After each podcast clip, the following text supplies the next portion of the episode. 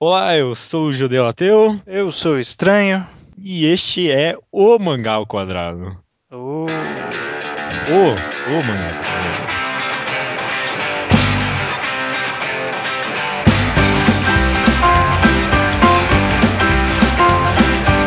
Don't wanna be an American idiot. A Estamos de volta, estranho, mais uma semana. A gente nunca falta, a gente nunca perde um episódio aí do Mangá ao Quadrado para os ouvintes. E essa semana a gente resolveu discutir mercado de mangás fora do Japão, né? Uhum. Não comparando o nosso mercado com o japonês, mas comparando o mercado brasileiro de mangás com outros mercados. Então, por exemplo, o mercado francês, como o mercado americano, como é que a gente chegou a essa situação comparando com eles e quem sabe tirar alguma conclusão no final do programa. Uhum. Aliás, eu só queria começar com. Eu não sei se me permite a honra, mas eu gostaria de começar com um disclaimer. Ah, por, por favor. A gente não é de nenhuma editora. Eu, eu sempre tenho receio de gravar programa que fala sobre o mercado brasileiro.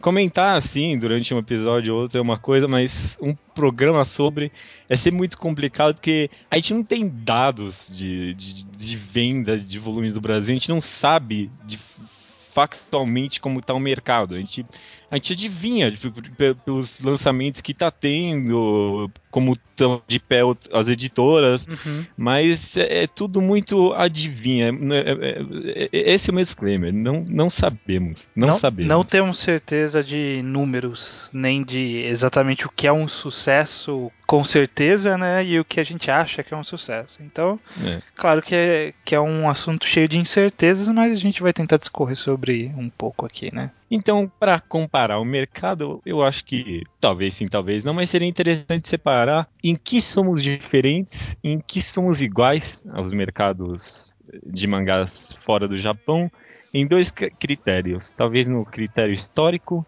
e num Uhum. critério cultural, né? Hum. Historicamente falando, quando eu fui, eu, eu fui pesquisar, e uma coisa que quando eu fui pesquisar, é, eu sempre escuto as pessoas falando, porra, se o Brasil tivesse pegado Cavaleiros do Zodíaco na época do mangá, a gente seria um mercado do tamanho do mercado francês. Hum. O que, que você acha sobre essa, essa constatação? Porque historicamente o- a França desenvolveu um grande público de mangás por causa de Cavaleiros do Zodíaco, é isso? Essa é a ideia? É, mais ou menos. Ele- pelo menos eles pegaram o, o hype do anime que teve por lá, toda a onda do anime durante os anos 90, Uhum. E, e foi em frente. Hoje em dia é o maior mercado de mangás do mundo, tirando o Japão, obviamente. O que eu sinto que acontece no Brasil é que a gente literalmente perdeu os anos 90, né? É, eu tenho um pouco dessa impressão também, principalmente se a gente for considerar os primeiros títulos que vieram, né? Que o, o, o primeiro título da JBC, se eu não me engano, assim, tirando aqueles títulos piratões, né? Que saíram lá no, no meio dos anos 90, né? Tipo Hanima meio mal feito,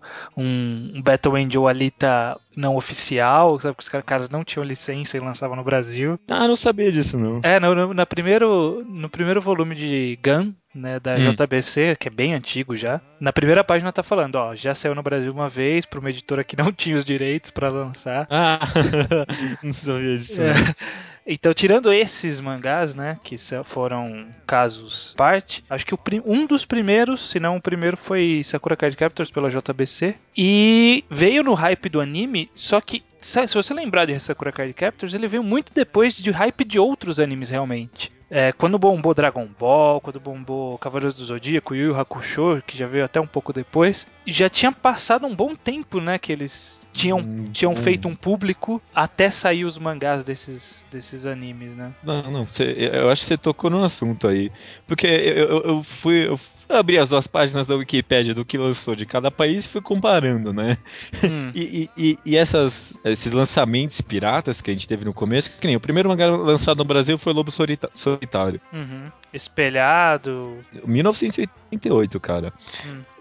Ó, os primeiros mangás: Lobo Solitário, Akira, Crying Free Man e A Lenda de Kamui. Mai Garota Sensitiva, cara, mangá por mangá, mes- os mesmos primeiros mangás que foram lançados nos Estados Unidos e na França. Só que não sei porquê, acho que nem lá e nem aqui não pegou esses primeiros mangás. À vista, talvez tenha pegado um pouco depois, mas na França lançou as primeiras coisas e não pegou. Só pegou pra valer na, na partir dos anos 90, que de fato teve os Cavaleiros do Zodíaco, Dragon Ball e tudo mais. É, é, é porque é difícil vir um negócio. é- Eu não vou saber dizer também sobre o mercado de quadrinhos em geral, né, na- nessa época, no final dos anos 80, começo dos anos É, 90, porque eu era né? criança, tinha um ano de idade. Aham. Mas acho que deve ser, não sei, se difícil ou complicado, não sei qual a melhor palavra pra explicar. Trazer um título japonês pro Brasil. É. Talvez não, não tivesse preparado. Eu acho que inclusive nenhum títulos de outros países deviam ser muito comuns aqui no Brasil. Devia ser, sei lá, Tintins, Asterix e quadrinho americano, sabe? É. Às E vezes mesmo nem quadrinho aqueles. americano. É, nem, nem os autorais americanos, né? Era tudo de É. herói, né? O que vinha. E, e- e é engraçado, porque é, é- exatamente isso. 88, um pouco. 89 desse esse pequeno boomzinho de mangás e parou tudo, cara. E parou tudo. E só foi voltar lá em 2000, exatamente com a JBC lançando Samurai X, Dragon Ball e Cavaleiros do Zodíaco. Mas 2000, quando lançou Cavaleiros, cara, já passou. Já era. Perdeu. é, perdeu, é. perdeu o trem. 2000 t- é muito pra frente, se você for pensar, né, cara? P- Perdeu o boom que tinha. E, pelo menos até onde eu consegui entender, na França eles aproveitaram desse boom. eh, Cavaleiros do Zodíaco também fez bastante sucesso lá. Mas- Lançaram um mangá e, e aí conseguiram seguir em frente com o negócio. É, mas dizem até hoje que Dragon Ball vendeu o que nenhum mangá hoje em dia consegue vender, né? Diz Ah, o tá, antigo é, editor sim. da Conrad dizia que era uma venda absurda, assim. Não sei, não vou. ah, novamente não dá pra gente saber julgar. Mas eu acho que um problema que. no Estado- na França eu não sei porque eu não, não tenho muito conhecimento histórico de lançamento na França, que é o mercado que a gente. que é o melhor, né, que tem. Mas comparando com os. Estados Unidos, é, seguiu um caminho similar, só que os Estados Unidos avançou um pouco mais rápido que aqui. Que foi o problema que surgiu por lançar um mangá de um anime. As pessoas que compravam mangá eram as pessoas que viam anime. Então não adiantava você trazer alguma coisa que não tinha anime que as pessoas não iam comprar.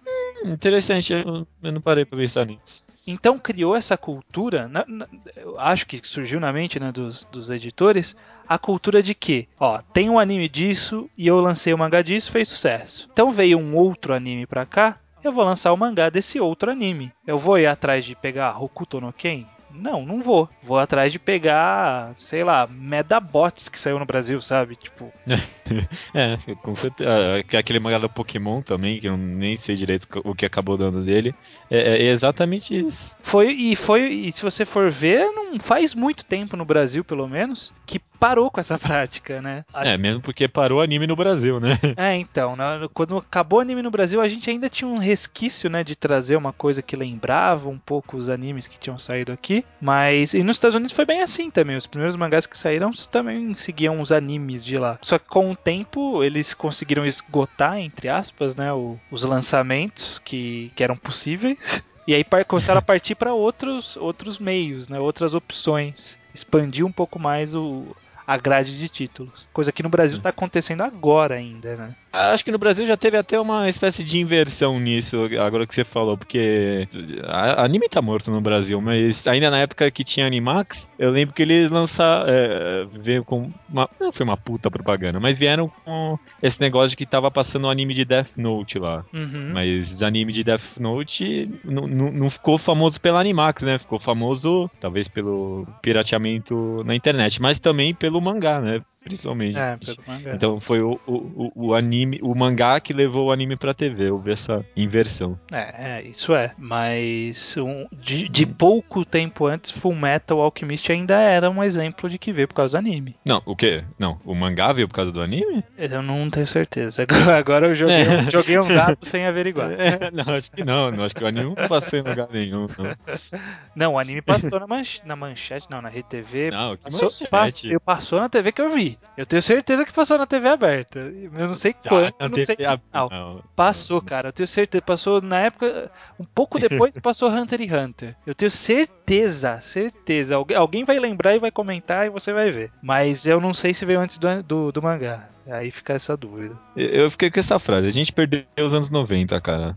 Perdemos o boom dos animes, anime morreu e mangá morreu junto, mas conseguiu reviver depois, né? É, tá, tá, tá num momento. Ah, pelo menos aqui no Brasil, tá num momento de crescimento, de expansão de, de range. Tá trazendo uns títulos um pouco mais diferentes do que a gente tinha há 3, 4 anos atrás. É. Mas a, a Panini fala que nenhum, nenhuma das comics que ela vende vende tanto quanto nenhum mangá sozinho, sabe? É, não, não vou saber concordar ou não com isso. Mas pensando pelo de outros quadrinhos, eu também vejo que há um crescimento de outros quadrinhos no Brasil. Então, tipo, eu acho que faz parte do processo de tornar um quadrinho um pouco mais popular no Brasil de uma forma geral. É, com, certeza. Talvez, aliás, o quadrinho, entre aspas, tradicional, já, já tenha meio que passado por isso. Porque eu vejo. Eu vou, sei lá, numa aqui da vida, sei lá, eu vejo uma sessão de quadrinhos cheia de coisa muito fina, muito fina. É, Maus, por exemplo. Mouse, Persepolis, tipo, coisa alternativa, lançando em alta qualidade, coisa que você não vê com mangá, por exemplo. É, o- a gente até tem umas tentativas, né? Com, sei lá, a LPM não, a Ah, Conrad não fazendo vejo- com Game, New Pop tá, tenta é. fazer um pouco. um pouco. Esse é até um, um, um assunto que é bom abordar, que é uma coisa que é bastante recorrente né, em discussões de pessoas quando vem falar do mercado nacional comparativamente com o mercado americano, que é sobre a qualidade de material de uma forma geral, né? É. É, é, é um assunto que eu vejo muita gente falando, não, porque por que, que eu vou comprar do Brasil se eu posso exportar dos Estados Unidos, cuja qualidade é melhor e algum, al- É. algo nessa linha de raciocínio. Hum, sei, sei. Assim, eu, te- eu tenho É. aqui comigo.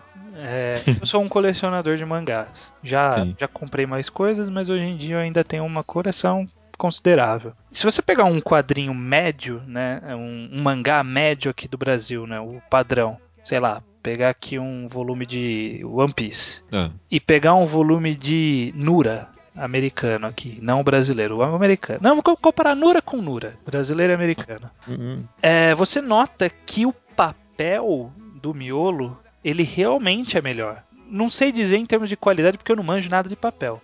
Mas de gramatura, né, aquela grossura do papel, o que Sim. torna ele mais resistente, entre aspas, é, é muito mel- melhor nos Estados Unidos do que aqui. Isso eu não tenho dúvidas. justo. Mas é, o pessoal ele esquece de relevar que o mangá aqui ainda está na casa dos 11 reais. É. E lá, cara, já tá beirando os 14 já. 14 dólares. É, não, justamente 14 dólares. Que talvez seja algo, difícil de comparar, né? A situação de É. mercado e tudo mais, mas, cara, são 24. São 28 reais pra você, tá ligado? É, então, aí as pessoas esquecem de fazer várias comparações de país mesmo, sabe? De custo de vida aqui, lá, imposto, É. tributário, esse monte de coisa, pra não pra perceber que há uma diferença realmente nos dois países, uma diferença grande, que isso vai refletir no material gráfico. Mas isso não adianta nada você importar um mangá. Desculpa, desculpa quem compra. Eu, inclusive, até parei com várias coleções desses mangás comuns americanos. Eu tô só pegando aqueles que são mais com tratamento gráfico melhor. Mas, cara, aquilo é melhor que o brasileiro? É, mas não vale 28 reais, sabe? Não vale. É. E, e eu acho que também eh, esse negócio da qualidade até ataca um pouco desse fator cultural mesmo, cara. Porque é, é, é, te- tem essa questão cultural da banca aqui mesmo, né? O mangá começou sendo lançado na banca e, e acabou virando meio que tradição. É difícil tirar dali, né? Eu juro pra você que eu não tenho a mínima ideia como. Eu acho que não é vendido em banca, né? Nos Estados Unidos. Estados Não, né? É, é produto de livraria, não é? Acho que é livraria, comic shop, esse tipo de coisa. É, e ainda mais lá, a cultura do quadrinho é muito. Já tem, já tem uma longa data, então eles estão de fato comic shops pra vender essas merdas, né? É, é, isso é. É, e mais do que isso, né? A gente foi muito, muito afetado pela existência dos meio tancos, né? Aquele formato de mangá menorzinho que foi o que popularizou o mangá no Brasil. Que isso transpareceu para as editoras que a gente poderia comprar qualquer coisa que tivesse uma qualidade gráfica menor, o importante era a história. E eu acho que a gente acaba tendo. Eu, pelo menos, quando o pessoal reclama muito de qualidade do papel aqui, eu, eu sempre digo isso, que o, o- eu, eu pelo menos vejo isso no público brasileiro. A gente não compra pra colecionar, a gente compra pra ler mesmo. O, o público brasileiro ele não é colecionador, ele é leitor. E acho que talvez quando você compre um mangá na banca, você tenha mesmo que ter essa mentalidade de leitor. Eu compro, leio, leio, leio o Bleach no banheiro, jogo no canto lá. Se uma hora ou outra eu vou querer pegar, não, mas é por isso que não, eu, eu, eu nunca por exemplo, de qualidade no papel. Eu acho que isso talvez se reflete, inclusive, no, na quantidade de tratamentos de mangás, entre aspas, de colecionador lá nos Estados Unidos do que aqui no Brasil. Lá nos Estados Unidos, a Viz ela tem uma linha inteira de títulos que são Viz Signature, que são títulos de luxo, cara. São caros, são um material gráfico muito bom, página colorida, capa cartonada, os cambal, e é muito mais caro e é feito para colecionador, sabe? Não é feito para o público casual, sabe? Ninguém vai passar e pegar. Eu tenho um volume aqui de preto e branco americano, o, o, o Tecon Kinkret. Cara, o volume é gigante, cara, e ele foi carinho. Cara, não- Cara, não é pra um, pra um leitor casual, sabe? Pegar aquela, aquela, aquele chamaço. Cha, cha- qual é a palavra boa pra uma coisa grossa e. Um calhamaço. Calhamaço. chumaço. Calhamaço. Ah, um calha, olha só.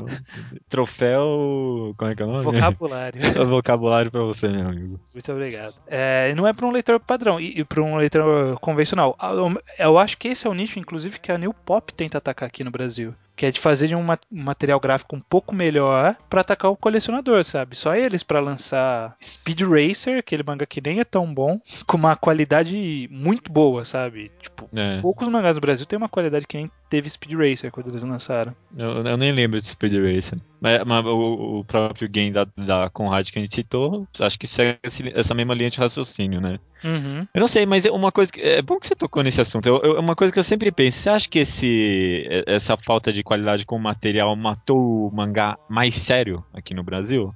Porque talvez exatamente por obras como Abara, todos esses seinens que a gente teve eh, publicados aqui que não fizeram sucesso, Cara, talvez. sido entre as suas obras por causa disso, você acha? É, talvez de, de, de estar misturado no mesmo, na mesma prateleira com Naruto, É. esse tipo de coisa, a pessoa acaba nem parando pra ver, talvez, né? Eu, eu acredito. Eu acho que eh, a gente, a gente várias vezes já comentou isso, né? Que agora ah, seria um momento interessante pra tentar. Se, se for lançar algo mais adulto, mais alternativo, lancem nessa. Um formato um pouco diferenciado, né? Porque quem vai comprar mesmo é, é o pessoal adulto. E, mano, gente adulta tem, tem dinheiro, né, mano? Trabalha. O pessoal tá disposto a gastar, se for de qualidade mesmo. Não, e outra, é o, o, o cara mais adulto, entre aspas, ele não vai ficar parando pra ver todos os mangás que tem na seção de mangás de uma banca, sabe? É. Ele vai passar mais o olho naquela, quando é numa banca, naquela prateleira atrás, sabe? Que tem as HQs maiores, né? Na frente normalmente fica as menorzinhas e atrás ficam as maiores. É, normalmente vai olhar pra trás direto. Inclusive, eu, Malemar, olho pra as da frente, sabe? Eu que gosto de mangá. Porque a gente tá passando por uma fase que, que você mesmo falou esses tempos atrás, em algum programa, que você temia sobre o, a saturação do mercado, né? Eu acho que. Talvez esteja um pouco saturado. Pelo menos eu, há muito tempo, né, já nem gostava de todos os títulos, mas eu já desisti de ir atrás de tudo que me chama a atenção, sabe? Tem que ser alguma coisa que, que me chama atenção e eu tenho indicações, por exemplo. Porque tem muita coisa, né? É, a gente comentou isso num, num Tocast, agora que eu lembrei. Sim, sim, foi no Tocast. Mas eu tinha comentado antes também e é, tá acontecendo, tá acontecendo. É, é- é engraçado, outro dia desse eu tava. Eu sempre compro na mesma banca os meus mangás, né? Que fica perto do metrô, eu passo, aí lá pego e compro. Aí eu passei, eu sempre dou uma olhada rápida pra ver se chegou alguma coisa que eu quero, das que eu compro, né? Uhum. Aí eu, eu já, já tinha chegado a, a nova leva nova, eu, o, banque, o banqueiro. O O- banqueiro fez o saque. o cara da banca falou pra mim, ó, já chegou um monte aí, vai- vai- pode pegar já.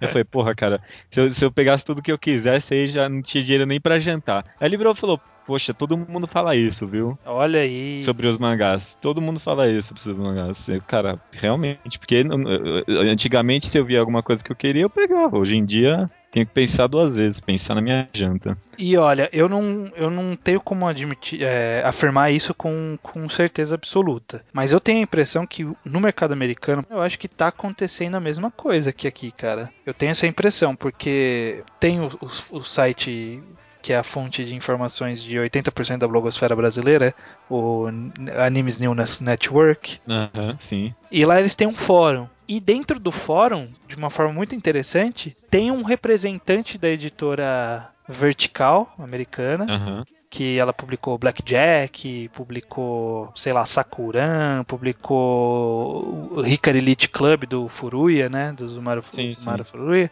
vários outros títulos um pouquinho mais alternativos. E tinha também um representante da Kodansha USA lá. E eles sempre Cara. ficam lá pedindo opinião do público e tal, pra, Sugestão. sugestão de título. E o cara da editora Vertical, ele fala bastante. Se você pede informação, ele dá, cara. E ele falou que tem título lá que eles lançaram e que foi prejuízo, sabe? O, o- ele falou que, que Hikari Elite Club do, do Furuya foi, Ah, tem, foi, então. foi, foi prejuízo. Prejuízo. Alguém tinha pedido algum título do Furuya, que eu não lembro qual que era. Ele falou, cara, não vai sair mais nada do Furuya pela gente. Porque falhou, falhou, sabe? Tipo, queimou um título, queimou um autor, porque tem um público saturado, talvez, né? Não, não sei, é a impressão que eu tenho, porque o, o- qualidade tem, sabe? E o, mate- o- o material gráfico era de qualidade também. Por que, que não vendeu? É, é complicado lançar mangá fora do Japão, cara. É, eu- eu- eu- essa mesma impressão, nas minhas pesquisas aqui na internet, eu vi a mesma coisa, que os caras têm dificuldade do que lançar. Porque chega uma hora que você lançou. Tudo bem que a gente até teve uma certa vantagem nessa republicação de One Piece, a gente demorou pra lançar Soul Eater, mas tipo, mesmo agora, agora, qual é o próximo título pra ser lançado em mangá no Brasil? Ah, Toriko vai sair logo logo. Ah, tá, tem uns grandes até. Mas lá fora eu, eu- eu imagino que seja bem mais difícil, porque os ca- os- pra- eu, eu tenho aqui até uma notícia que os caras falam que, por exemplo, lançaram Nodome Contábil, que é um que- sucesso gigantesco lá no Japão, e na França, cara, não vendeu nada também, saíram no em mega prejuízo lá. Lançaram também Detroit Metal City, que é sucesso no, no- na França. Os caras falam que venderam só 5 mil cópias. Então, é- é- eu, eu acho que é difícil, cara. Eu acho que é difícil lançar mangá. Saber o que o público vai comprar. É, então, é é uma leitura muito complicada mesmo, porque, cara, não, não dá pra você prever o que, o que embala e o que não embala, sabe? O público é, é, é massa, é massa, não tem como você saber como a massa vai se comportar. Principalmente algo que vem de fora, né? Não é, É, o que você tá então. fazendo. Por isso que, é, no final das contas, a gente, é muito depen- a gente ainda é muito dependente desses gigantes aí, né? Uhum. Naruto, One Piece, Bleach. E aí eu penso justamente é, o, o próprio cara do, do- da Vertical ele fala isso e o, o- o pessoal daqui do Brasil precisa perceber isso quando eles reclamam de escolha de algum título. Cara, é, não adianta você pedir o seu título preferido achando que, que vai ser um sucesso, porque às vezes não é. Dependendo do que você está pedindo, provavelmente não vai ser, sabe? Não importa o quanto você É. você suponha que faça sucesso. Tem um tópico que um cara ele tava brigando com o cara da Kodansha, falando que eles não tinham visão por não querer lançar no, no- lá, lá nos Estados Unidos o mangá Shihaya Furu, sabe aquele mangá que é de Karuta, que é um, um jogo japonês que envolve Sim. poesia japonesa, que tem 19 volumes e tá em lançamento. Sabe, tipo, Uhum. eles não têm visão de não lançar isso, eles são espertos de não lançarem isso, cara. É. Qual que é a chance de um mangá de Karuta pegar o leitor casual? Eu, por exemplo, cara, eu, eu amaria ver The Music of Mary, toma aí, The Music of Mary, algo que eu, ama, eu amaria ver no mercado. Eu- Qual, qual, qual a chance? Qual a chance? Aí- Não, não faria sucesso. Eu É, acho que não. A gente teria que agilizar isso aí, né? Judeu, pra sair no Brasil. Eu já joguei no Twitter hoje, no- no- na- nessa última quarta-feira, se a pessoa tá atenta, um- uma ideia que eu tenho, que provavelmente Ah, nunca, vai, nunca vai sair do papel, mas uma ideia de, de mangá on demand. Não sei, talvez funcionaria. De lançar o mangá só se tivesse um certo número de pré-vendas, né? É, é, fazer tipo um pré-contrato com o Japão. Eu não sei, não, não- eu não sei como funciona o mercado. Por isso que a ideia não vai sair do papel, porque eu não sei como funciona o mercado. É, a gente Mas- não tem ideia- a mínima ideia como funcionam as negociações com o Japão também, né? É, O pessoal sempre fala que ah, demora pra aprovarem a capa, não sei o quê. Essa desculpa da capa sempre pareceu muito desculpa pra mim. cara. é, é meio estranho isso, não sei, né? Porque os japoneses estão querendo lançar a Shonen Jump ao mesmo tempo no, nos Estados Unidos, estão conseguindo, né? Então, tipo, preguiça eles não têm, né? Quando, quando interessa a eles. Então tem que ser um. Não sei, não sei. A gente tem que perguntar pro Fábio Sacuda. O cara é um insider aí do mercado. gente- É, né? Do- é verdade, cara. Mas não sei. Afinal das contas, eu acho que o Brasil é um, é um dos maiores mercados de mangá hoje em dia, viu? Eu acredito nisso. Talvez atrás de França, Japão, França, Itália. Estados Unidos, Itália, Alemanha. Talvez aí depois já vem o Brasil. Não sei Talvez. se a Argentina é forte, eu não tenho. Eu não, eu não Não, sei como funciona não. aqui a América Latina. Eu sei que Portugal é horrível. Eu só É. sei disso. Pro, o nosso ouvinte de Portugal que nunca mais teve contato com a gente, né?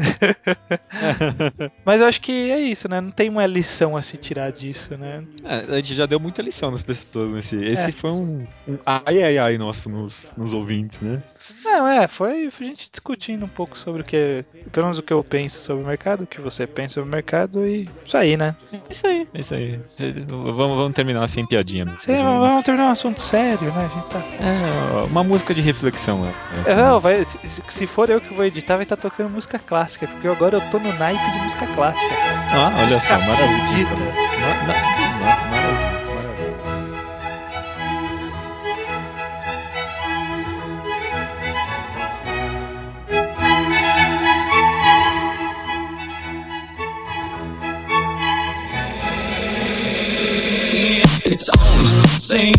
Leitura de e-mails do episódio Coar 28, meu amigo. É, o, já, já puxando agora o leitor, o, o nosso leitor, nosso ouvinte Leonardo Souza, de 16 anos do Rio Grande do Sul, que sempre fala com a gente, Ah, falou que é uma bosta, cara. Foi uma bosta. Não. entendeu? Não, sou pessoa- eu. Não, não, não, não. Não sou eu que tô dizendo. Não, com licença que eu vou me dirigir agora aos ouvintes do Mangal Quadrado. Ouvintes do Mangal Quadrado, vocês todos estão sendo representados por uma única pessoa, que é o Leonardo de Souza, que falou que cor é uma merda. Como assim? Tudo bem, ó, só, só tô jogando, só tô jogando. Primeiro, as rapidinhas, o pessoal pediu a sua foto lá no, no, no Mangás Underground, Israel, queria ver o seu rosto. É, Gostou? é, é curioso, né? Porque eu- não, não, não me tinha ocorrido que existem pessoas que nunca viram minha cara. Porque, porque eu, não, eu não sou um cara que escondo o meus per- meu perfil, sei lá. Mas é porque eu não uso de avatar. Curioso. Procurem Guilherme de Camargo no Facebook. Tem uma caralhada lá, eu tô lá no meio. Boa sorte, né? É. O Taka, quando, quando é vocês estão percebendo, né? A gente tá num programa em duas partes. São dois programas diferentes agora, e aí o Taka é, nos falou que agora que a gente tá dividindo em dois programas, a gente podia fazer discussão de mais mangás semanais na, na outra parte do programa que já saiu, vocês já ouviram. É. É, ia ser legal, mas aí ia quebrar a ideia de agilizar o processo. né?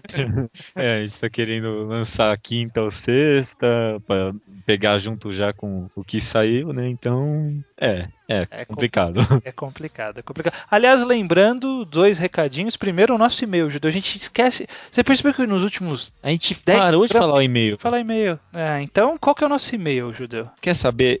É, Não, não, outro dia desses. não, não, sem piadinha. Ah, então tá bom. mangaquadrado.gmail.com. Conta aí o que, que você ia falar outro dia. Ah, que, outro dia desses estranho, eu tava andando na rua. E sabe com quem eu me encontrei? Com quê? A dona. Como é que era o nome daquela. Putz, Dona Dulce. Dona Dulce, perdeu. Dona Dulce! Ah, Dona Dulce. Morreu perdi a piada. Morreu a piada. Morreu a piada. Está morto o menino piada. É, e outro recado, semana que vem tem recomendação do ouvinte. A gente tem um mais ou menos separado, mas se você mandar um melhor, a gente corta o que a gente separou. Então, acho justo, acho É. justo. então mande sua recomendação. Se você for uma pessoa divertida ou falar de uma obra que a gente gosta mais, a gente vai te colocar. Então ainda há tempo, ainda há tempo. Com, há tempo, com certeza, com certeza. ainda mais que o, o próximo vai demorar um pouco mais ainda, né? Por causa dessa corta em dois, não sei o que. É, Enfim, dá tempo, dá tempo. Opa, vamos pros e-mails e comentários então. Tem um e-mail muito interessante, eu gostei do Felipe Cláudio. comentário. Ah, é, ah, é um comentário numa gatologia, você tem razão. É, eu, eu- só já explicando, eu separei esse, esse porque eu queria. Eu, eu pretendia a semana inteira escrever uma resposta pra ele, porque eu achei pontos relevantes que ele levantou. Mas, Aham. cara, essa semana foi foda no trabalho, todos os dias eu saí tarde, então não deu pra escrever. Eu falei, eu falo no podcast mesmo, vai. Quer, Então, quer, quer ler o e-mail dele? Leia, leia. então eu vou ler, vou ler. O Felipe Claude diz o seguinte. É, sobre o nosso podcast de clássicos versus antigos com a participação do Nintacum. Um abraço, Nintacum. Acho errônea essa definição de que para ser clássico tem que ser universal e atemporal. Clássico é aquilo que marca a época e estabelece padrões, e que se destaca mais do que todos em algum momento por algum motivo. Nenhuma obra pode ser analisada fora de seu contexto. Vocês falaram de 8,5 do Fellini, mas assistir ele sem ter em mente que é um filme dos anos 60 e que é, além de meio autobiográfico, muito autorreferencial, tira todo o valor da obra. É, já comentando primeiro, esse primeiro parágrafo dele, é, a gente falou que, que tinha questão de atemporal e tinha também aqueles que marcaram época. Eu tenho quase certeza que a gente falou isso, ou não? Sim, sim. É, é, é que acho que ficou um pouco meio confuso. É, enfim, ficou um pouco meio confuso porque a gente não não, não, deixou claro que tem esses dois tipos de clássico, né? Hum. Os clássicos que marcaram época e os clássicos atemporais, né? É, que são de qualidades atemporais. É, no caso que ele falou do Fellini, né, que a gente tem que analisar, vendo com esse contexto, é, experiência própria. Eu conheci o contexto e eu assisti com esse contexto. Mas eu não. co continuou ruim para mim e eu vou me justificar mais para baixo no comentário dele. Diga. É, remetendo ao podcast passado de vocês. Para algo ter qualidade, é necessário que a obra obedeça a certos padrões vigentes naquele contexto em que se enquadra. E tirar ele desse contexto é injusto, até porque ele, ela vai ser comparada com outras obras que simplesmente não concorrem, entre aspas, e nem sequer se relacionam diretamente com ela. Um exemplo: quem assiste a filmes B, filmes gore, analisa-os segundo certas, é, certos padrões de qualidade comuns ao nicho. É, um filme como Machine Girl, que exemplo, é considerado lixo pela maioria da crítica e do público comum, é, mas para o nicho a qual se destina, ele se torna cult. O crítico que consegue entender que existem nichos e saber suas especificidades de julgamento, para mim, é um bom crítico, pois é, se coloca no lugar do público-alvo. É, então, aí justamente me justificando. É, é difícil você. Na verdade, eu não conheço nenhum crítico que se isente das suas próprias opiniões e visão de mundo numa análise crítica. É até remetendo uhum. ao que a gente falou sobre qualidade e gosto, o crítico normalmente ele está analisando a qualidade. Ele não é. pode analisar pelo gosto, sabe? Tipo de, ah, mas pro público B isso é bom. Não é que é bom, é que agrada o gosto da pessoa. Bom é os critérios subjetivos que a gente falou no episódio anterior. Então, é, eu concordo em partes com o que ele diz aqui. O que, que você acha, Judeu? Eu, sobre esse questão temporal, ainda mantenho muito. Não é muito firme, mas eu ainda acho que não é tão fácil separar assim qualidade e, e, e gosto. Porque eu, eu, vou ver. Eu, eu não vi 8,5 do, do Fellini, mas, por exemplo, eu vou, eu vou ver e não gostei. Aí o cara vem falar pra mim, ah não, mas é daquela época, mas eu ainda não gostei. Uhum. Eu, eu, eu, eu, tipo, não é algo tão fácil de separar. É, se eu não gostei, tem algum motivo, mesmo que eu não saiba dizer é, prontamente qual é. E, e, e, esse motivo provavelmente pode ser aplicado em algum tipo de qualidade. É, é foda, é foda. É, então, é, é um assunto mais complicado do, do, que parece, né? A gente começa a entrar de novo no negócio de qualidade. Qualidade, é. Olha só, foi, foi um assunto quase casou sequenciais, bem, né? casou bem, gostei disso. É, gostei. Foi totalmente sem querer. Foi totalmente mesmo. Tem o um e-mail do Taka também, eu gostei é, porque... Comentário também aí, ó. Aí, ó, eu nunca sei, eu nunca sei. tem, tem, tem, o comentário do Taka, deve ser numa gatologia também. Eu gostei do comentário dele porque ele deixou mais claro isso de, de ter esses dois tipos de clássico, né? Ele mesmo fala. Sim, há dois tipos de clássicos. Olha só. os que marcaram a época por alguma inovação e os que tocam o sentimento humano de forma atemporal. E geralmente na literatura e nos cinemas quem define o clássico são acadêmicos ou críticos da área. Provavelmente no Japão, onde tem universidade que estudam os mangás, elas devem dar os critérios específicos para os clássicos nos mangás só comentando rapidinho isso, eu acho isso. Né, talvez não seja a visão mais correta, ideologicamente falando, mas no final das contas, cara, é a visão mais prática possível. Você pega esse grupo de pessoas que sabem do negócio e fala para eles: me explica porque esse negócio é bom. E os caras vão te falar que é bom por causa disso, disso e disso. É, então. Talvez não é certo ideologicamente, mas é extremamente prático, né? É, prático. Foi o que tornou 8,5 um clássico. é, tá certo. Você que tá falando isso. É, eu não, nem mesmo, vi né? tô, tô, tô, provocando. Não tem, não tem, não tem felinetes que vão. Shippers de. não tem felinetes pra me atacar. É, felinetes, né? Puta que pariu. Mas ele continua aqui. No caso de clássicos atemporal, o melhor exemplo sempre será Hamlet ou Shakespeare em geral. É, que desde mil, 1300 e bolinha faz sucesso e até hoje em dia tem características humanas que podem ser assimiladas até pelo público do dia atual. Dos mangás eu diria que Full Metal e Evangelion tem esse potencial de serem obras de qualidade atemporal, ou no mínimo passará da regra dos 15 anos. O que, que você acha? Evangelion e Full Metal acha que são temporais? É, primeiro, espero que ninguém venha falar que é Evangelion que eu mando tomar no cu. Pra mim é Evangelion. Nossa, puta, eu nunca vi ninguém falar Evangelion, desculpa. É, mas tudo bem. Eu, eu, eu entendo se a pessoa venha criticar. É, eu consigo, consigo enxergar uma lógica nesse raciocínio dele. Fullmetal porque ele foi um shonen inigualável, um battle shonen inigualável e queira ou não, Evangelion foi um, um de mecha que marcou bastante, né? Eu, eu não sei, porque eu não manjo muito desse mundo de mecha, porque tem muita gente que gosta de Gundam, e Gundam deve fazer mais sucesso que Evangelion fez. Mas eu acho que Evangelion, eu comecei a falar Evangelion do nada. Eu não sei porque você falou, enfim. É, mas eu acho que Evangelion ele trouxe um público de fora, é, trouxe mais público de fora do, do, do nicho mecha do que Gundam conseguiu, por exemplo. Eu acho que Gundam é de nicho e Evangelion é universal. Eu não sei, tô, posso estar tá defecando aqui. Um anime para mim universal com certeza é Cemitérios de Vagalume. Eu gosto de Cowboy Bebop, o único anime que eu assisti. Pra mim é, é o melhor anime. Mas tem que parando pra pensar, não são atemporais que nem Shakespeare, né? Cara, Cowboy Bebop é.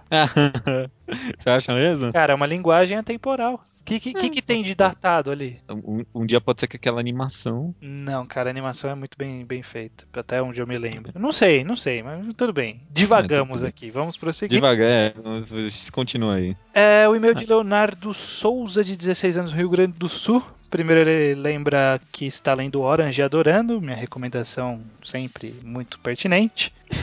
é, ele fala pra gente revisitar temas no futuro. A gente quer. Pretendemos, né? É, e ele também fala que a gente tinha que ter dado uma bronca no Nintakun por ele estar presente. Cara, a gente esqueceu, né? Por o Duro de Matar lá.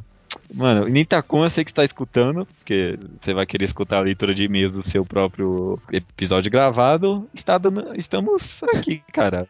Duro de matar, mano. Foda. Que isso, cara? É foda. Não, sei, é, não, foi, não é você que tá traduzindo, eu sei, mas. Cara, dá, eu, dá um jeito nisso aí. Dá um jeito nisso aí. Duro de matar, cara. Não dá. É, sobre a discussão, acredito que um clássico seja definido por ter sido importante, seja em sua época ou posteriormente. A importância da obra é o que faz dela um clássico, não apenas a qualidade. Uma obra que mudou a maneira de se fazer mangá, que popularizou um certo gênero, que mostrou uma qualidade atípica, etc. Todos esses devem ser vistos como clássico. Algo que o estranho comentou foi: quem bate o martelo? Acho que ninguém. Assim como ninguém bate o martelo quanto à qualidade da obra. Existem muitas visões e opiniões que devem ser discutidas para se tentar chegar na resposta mais certa, pois clássico é um rótulo com um pouco de subjetividade. E, e, foi exatamente o que a gente fez nesse episódio. A gente discutiu e tentamos chegar em alguma resposta. É. Olha a gente movimentando o mundo. É, isso aí. A gente está fomentando as discussões sobre mangás. Incrível, incrível. É, e ele prossegue dizendo sobre conhecer e procurar conhecer clássicos. Acho que há dois caminhos. Leitores mais casuais, que querem apenas ler as coisas boas, então não devem ler algo por ser indicado como clássico, mas por ser indicado por ser bom. E mais os leitores mais nerds, entre aspas, que querem conhecer mais profundamente, entender a mídia como um todo e afins, ler clássicos é importante, mesmo que sejam ruins, para entender como, como as coisas funcionavam, como elas evoluíram, quais eram os valores e, a, e as importâncias de antes, de antes e as que são agora. Tá, beleza. Bom, é isso mesmo, né? Realmente, ler clássico é coisa de, de fã. Se quer entrar no nicho, você lê clássico. Se não, fica com seus Battle Shonens. É, é não, não, vou, não vou criticar, não vou criticar, porque eu, eu devo ser, eu sou normal fag de alguma coisa, com certeza, cara, né? É. Nem que seja de é, malabarismo, tá ligado? Sabe? Como, como é que. Deve ter algum malabarista hipster aí me julgando. Como é que é. você não sabe fazer malabarismo com, com sete serras elétricas? É, é, é, não foi uma boa comparação. Não sei, achei. Eu não sou muito bom das analogias, né? É, não. Tá não, nada não. contra, nada contra. É, você trouxe alguma piadinha pra 29? Porque eu não tenho nada, nada, nada, nada, nada. Tá difícil. O número 29 é um número chato. Cara, ó, eu tô abrindo aqui só pra ver, ó. É o número atômico do cobre. É, não, sem graça. Número atômico que já. Só se for alguma coisa muito foda mesmo. Ó, Saturno precisa de 29 anos para rodar em volta do Sol. Então esse é o programa Saturno. É, tá, foi Ah, um não, pouco forçado, mas até que foi bom, não, foi bom, foi Mas bom. é foi bom. muito melhor que o seu do, do programa passado, que eu Não. nem sei pronunciar. Porque só você é normal fag da, nu- da numerologia hebraica, é por isso. É, só mesmo.